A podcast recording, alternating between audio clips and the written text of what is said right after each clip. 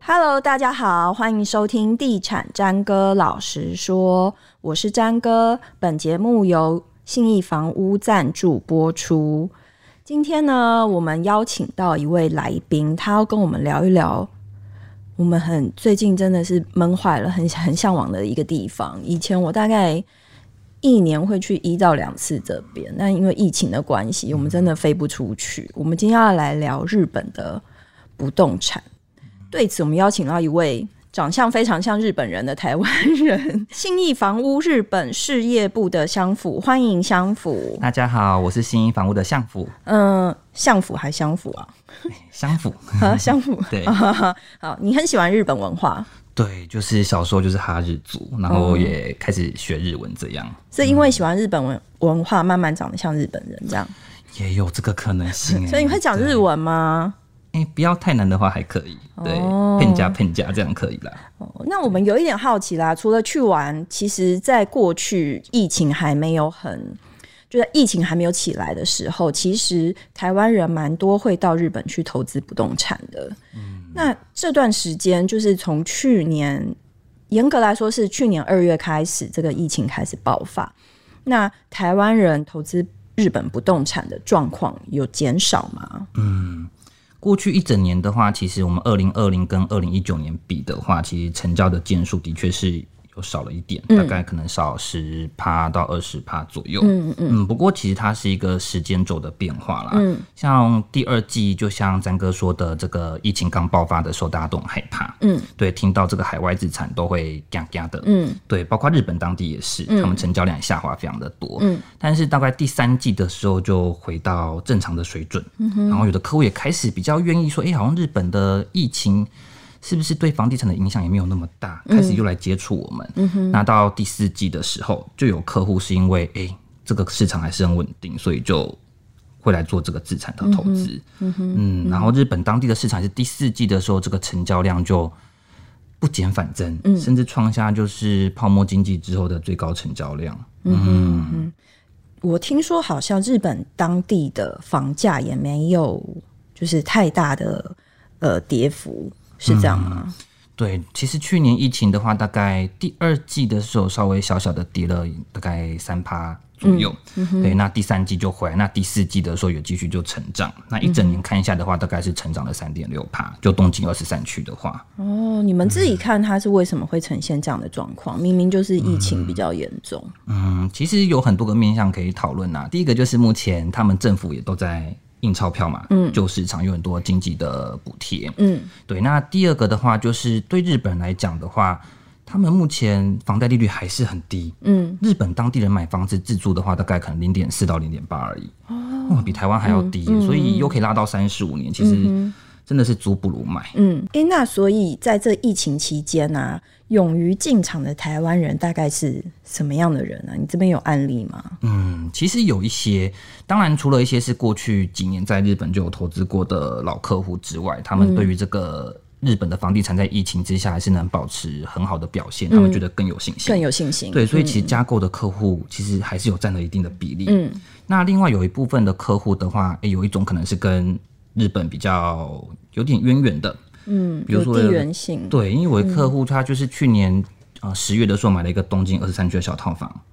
东京二十三区，嗯，对，就是地点蛮好的，在蛋黄区的一个小套房。那他其实对日本会熟的原因，是因为他的女儿在日本念书跟工作，嗯嗯，对，所以他可能也常常会去，对那边的整个环境是比较熟悉的。嗯哼，对，那他是看了多久之后他才出手啊？哦，他其实这个想法是一直都有啦，嗯，对，但是真正做了这个决定的话，其实在跟我们接触之后，到他真的下手签约，大概才过了一个多月而已。所以他一开始进去就锁定那个区块嘛？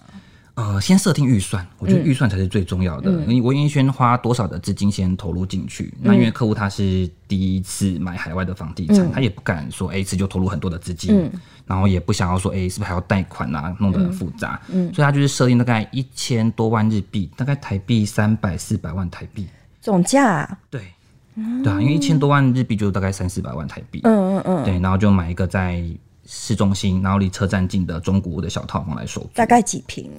室内大概六平多。六平，嗯啊对，然后总价三百三十万他左右。他就是看了一个多月，对，就决定了。对，然后租金大概就可以，大租金就在一万七台币，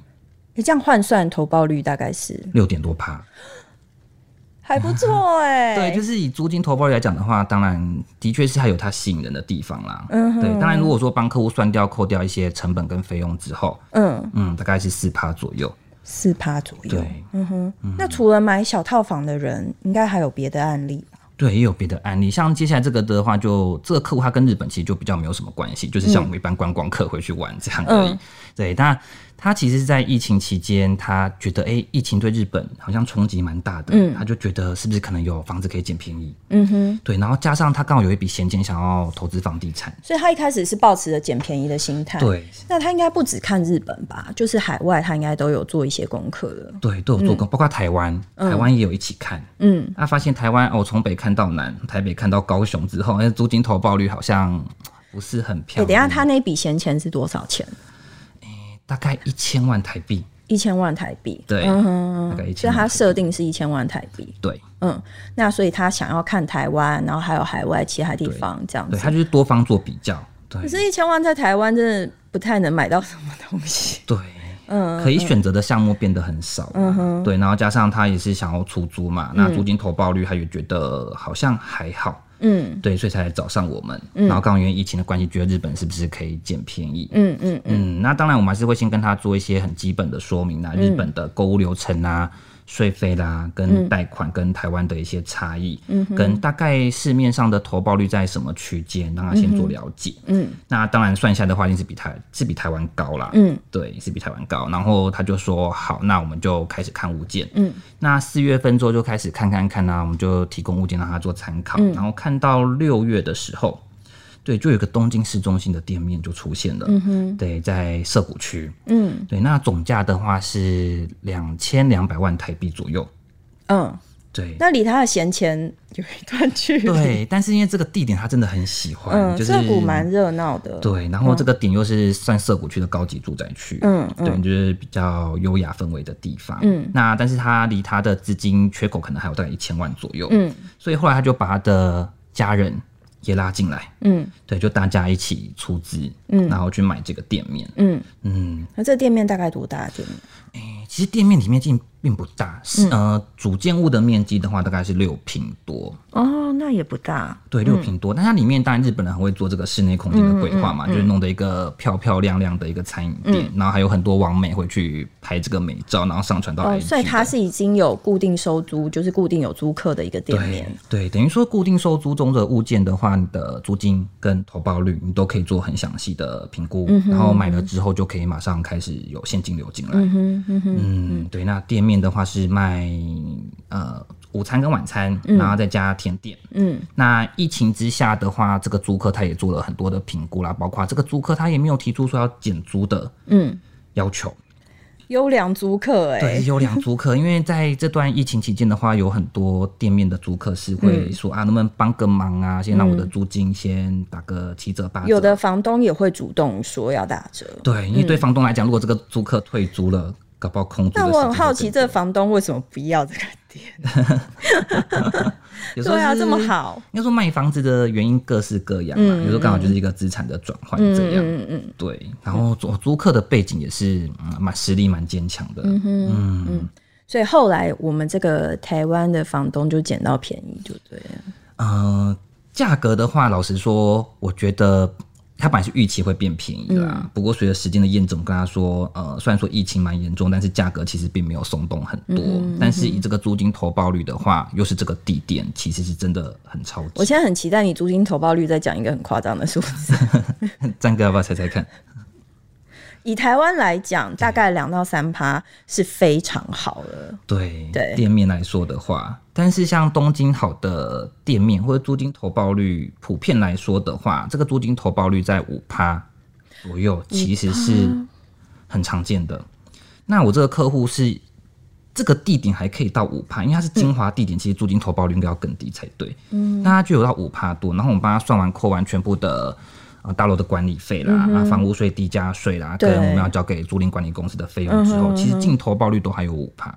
净投报率五趴，啊镜头爆率。地点的话，大概就是像现在台北市的像西门町这种很精华的地段。嗯嗯嗯嗯，对嗯哼，难怪这时候会有人想要出手、欸，哎，对，但嗯要做功课，更要时间去等待，说有没有你喜欢的物件刚好出现这嗯哼样。嗯哼。那像现在就是以我们一个看不到、摸不到。你说海外不动产过去大家本来就会有一些却步嘛，因为它毕竟距离很遥远，嗯，那你也不可能随时管理得到。那现在疫情的状况之下，更加不可能就是去看到或摸到。那如果是这样子的状况之下，像我们一般就是像你们在台湾的中介的话，你们会提供一个什么样的服务，就是让、嗯比如说投资人可以更安心啊，或者是他们可以看得更仔细这样子。嗯对，因为他们日本其实大概也是第去年第三季之后，他们才有所谓的这种诶、线上看屋服务，嗯跟这种可以线上如签订契约、讲解合约书的这个法令的规定才开始实施。嗯嗯，那慢慢的推广之后，大家也都觉得啊，就真的没办法出国嗯嘛，有人就可以开始接受说，我就视讯可以看房子的方式来做签约。嗯哼，那所以现在客户他去不了的情况之下，他对物件有想要再去看的话。等于是我们在日本的同事，就是代替客户的眼睛，嗯，对，我们就是拿着手机，然后加上这个三轴稳定器，什么是三三轴就是那个王美都会 拍照的 那些 YouTuber 都要拍照的哦，那好，个我东年纪西，大了， 我不能了解王美在使用什 么。可是拍起来会比较稳啊，稳定哦嗯哎对，不然就是会很晃头，会很晕。对，我们会去拍房子的内部。嗯，对，这房间大小啦、客厅、餐厅、厨房啦、哦浴室的设备什么的，嗯，那还有周边的环境跟大楼的外观，嗯哼，周边环境有什么生活机能啊？从车站走到房子大概要走多久？嗯嗯嗯嗯。嗯，这个都是客户买房子的时候都会评估的东西嘛诶，。另外一个大家顾虑的就是管理啊，就是嗯比如说现在就更更难去管理，所以我们要提供嗯什么样的服务才能让个客户更放心这样子？嗯，对。哦，其实我客户有的客户如果有做过功课，他就知道，在日本房东是不自己管房子的。嗯，就是即便是日本人自己哦，他们都会把自己的房子交给所谓的租赁管理公司。嗯，那现在台湾也有了嘛。嗯，只是还没有那么流行。对但日本是很普遍的。嗯、然后房东跟房客也不会碰面。嗯，你想碰面也碰不到。嗯，对他们习惯就是这样。 对，所以会到日本去投资的话，你就比较不用担心租赁管理的问题。嗯因为客户买了房子之后，我们后面就帮他做一条龙的租赁管理服务，就可以交给我们。因为现在管理中的物件已经有一千五百多件了，嗯哼，哦，都是台湾人的房东，嗯，所以这量是很大，嗯。但是这个前提就是，第一个你要先了解日本的租赁制度，嗯，哦，你不要说你买日本房子，然后你说你想要自己管，嗯，嘿这那不太可能吧？对呀、你又不会不会语言有障碍的话，嗯，然后你又没办法租客马上有紧急的事情，你就没办法马上处理，对对对，嗯对啊，所以这个就你一定要先有这个认知，嗯嗯，你有的客户可能在台湾当房东当习惯了，嗯，他喜欢像个爸爸妈妈一样去照顾自己的租客那种感觉，嗯，对，但在日本的话就是都没有这样的情形，嗯哼嗯，诶，所以我刚刚听到像你刚刚讲那么高的一个投报率啊，其实连我自己都很心动，但是我我会很很担，就是我会想说，诶，比如说那些汇差啊或者是税费啊，或者是你刚刚讲的，就是租赁服务公司他们要缴交的费用，加起来会不会是一个比较大的开销？这个的话就真的要先事前的做功课，嗯，那你当然要找到一个。值得信赖的中介，他在你看物件的过程，跟你锁定物件之后，可以提供你真的很完整的资讯，嗯，帮你做计算，嗯，跟投报率的评估，嗯哼嗯因为日本虽然说租金真的比较高，但是持有成本跟台湾比起来，可能真的也会比较高一点，嗯哼对，所以你原本的投报率扣完相对的费用之后，会剩下多少都必须要在个别去做计算，哦，好，哎、我想要问一下，就你刚刚讲说，有人想要在这时候买房子是想要捡便宜，可是如果说以房价来看的话，就是在比如说我们以疫情发生的前一年，二零一九年好了，然后一直到现在今年的这个时候，比如说二零一九年的第一季跟现在二零二一年的第一季，它的房价是对比起来是涨的还是跌的？是涨的，是涨的对，东京二十三区来所看以的捡不话，到便宜。对， 当然一定可能还是有些屋主，尤其是急售啦，嗯对，也许真的还是有这样的机会。但是以平均的房价趋势来看的话，过了一年大概是涨了大概四帕五帕左右。四趴，所以以日本市中心现在的价格大概是在怎么样？嗯市中心的话，哎，当然第一个要先区分到底是蛋黄区还是蛋白区，因为东京二产区就真的很大。嗯，那另外的话就是还要看个别的条件啦，嗯你是屋龄啦、地点啦、离车站走路的距离。嗯，那台湾人普遍喜欢哪一些？台湾人哦，过去两年我们公司自己内部成交的客户统计的话，嗯，诶、买在二十三区里面的蛋黄区，像是像新宿啦、涩谷啦、六本木、银座这几个区的话，那占了百分之六十。嗯，对，但是因为是熟悉的区块，对不对？对因为我们去观光也大概对都是这啊，你去逛这些。街啦、住宿、饭店，大概都在这几个区里面。嗯嘿呀、然后大家听这个名字也都知道，嗯，感觉，嗯，那他们总价带大概喜欢在买在哪一个区啊段？总价贷哦，目前成交贷最多的话是呃四千万日币到七千万日币，是大概是一，千二到两千万。所以刚刚那个三四百万是少数。 哎、不会，大概我心里一直想着那个三四百万，然后有六趴的投保率。对这种两两千万日币以内的日币物件的话，大概占了十趴左右。嗯哼，对，嗯哼， 因为所以大多数是要上千万。对，应该说有的客户他觉得小套房他可能稳定收租 OK，但是有的客户他可能会想要买到可能一房或两房这种家庭型的，那它的总价就一定会拉高。那如果说你真正把屋龄考量进去的话，可能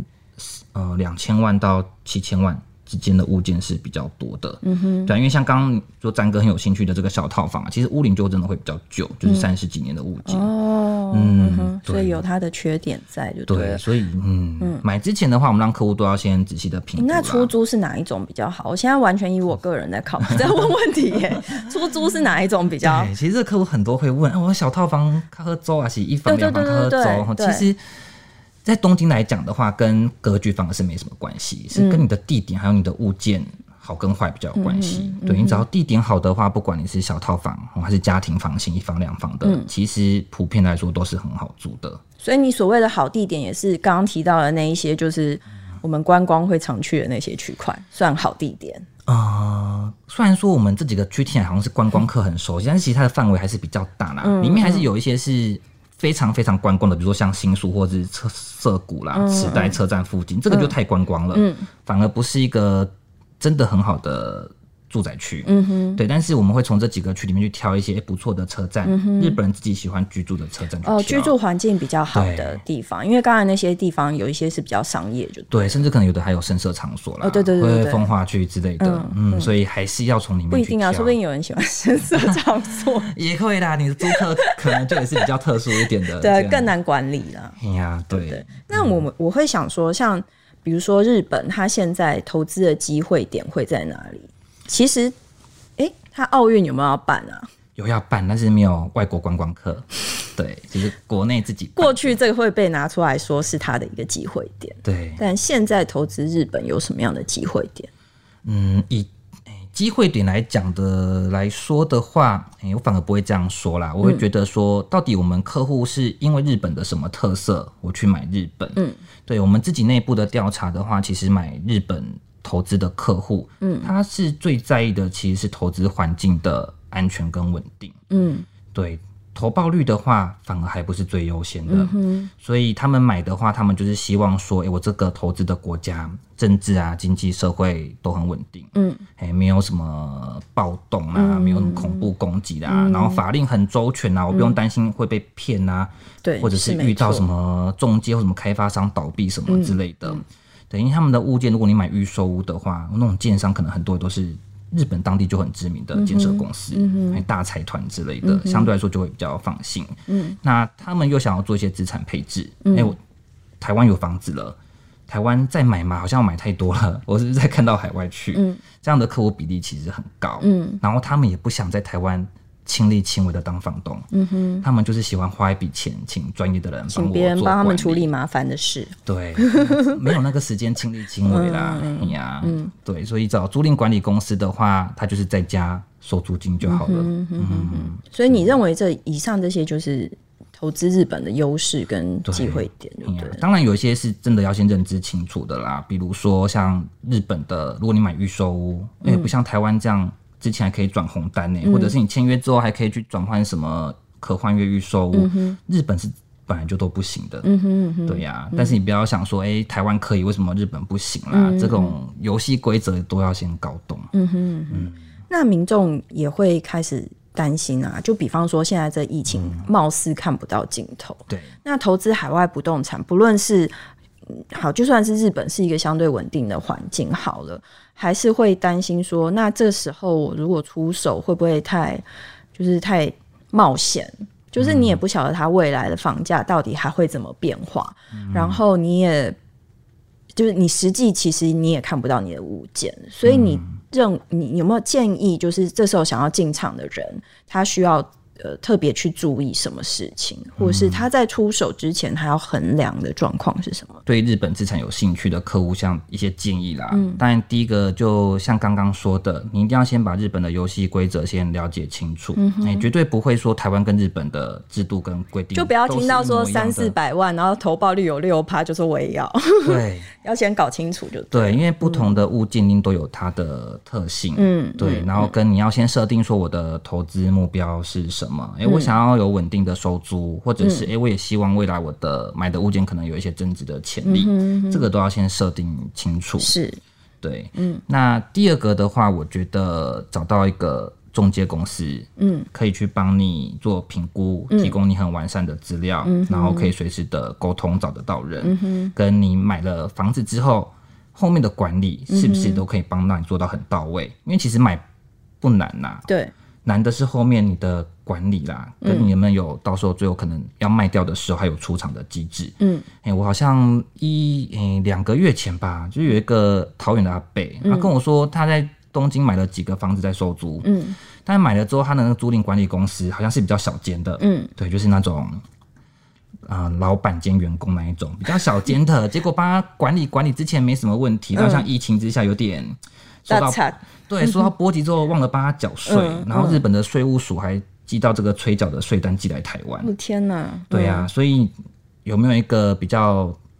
完善可靠的租赁管理公司，这个也很重要。客户人在台湾啊，突然收到一封都是日文寄来的信，嘎叽丢啊，嗯嗯，哎呀、然后要找租赁管理公司，哎，发现说那个打去都没人接啊，嗯嗯，哎呀、因为好像因为疫情的关系，好像有时候有营业，有时候没营业，或者是外出了就找不到人，这样，嗯呀、他就所以变得简很单来说，就是你如果想要就是就是做一个海外不动产的投资，你还是要找一个信誉相对良好的嗯公司来做配合，这样子。对呀、那当然，这个市场到底后续会怎么走的话，就真的没有人。就可以听听天由命的意思嘛。 对，只是我们会把过去的资料，或者是过去这几年，甚至在疫情之下这个市场的变化、价格啦，跟成交量的资讯，我们都会让您做参考跟评估。对呀、 量力而为，对，真是量力而为。对，这不要把自己这个手边的救命钱拿 来，全部给它投进去，因为在海外又是不动产的 话，那你刚才干嘛讲那么好的投报率？整 集我就一直在想着那个就好了。哎呦，它五趴呃六趴多，有些费用扣完之后，其实可能在四趴啦。嗯，对，哎呀，你要算清楚这样。 好好，我会算清楚。 今天谢谢相府来告诉我们投资日本不动产的妹妹嘎嘎跟一些心得，然后跟提醒大家必须衡量跟注意的点，这样子。好，谢谢相府，谢谢张哥，好，那如果欢欢迎大家呢，如果对于日本不动产或者是其他海外不动产有任何的疑问的话，或者是你有问题，也可以留言到 ET Today 房产云的粉丝团。谢谢大家，以上节目由信义房屋赞助播出，拜拜。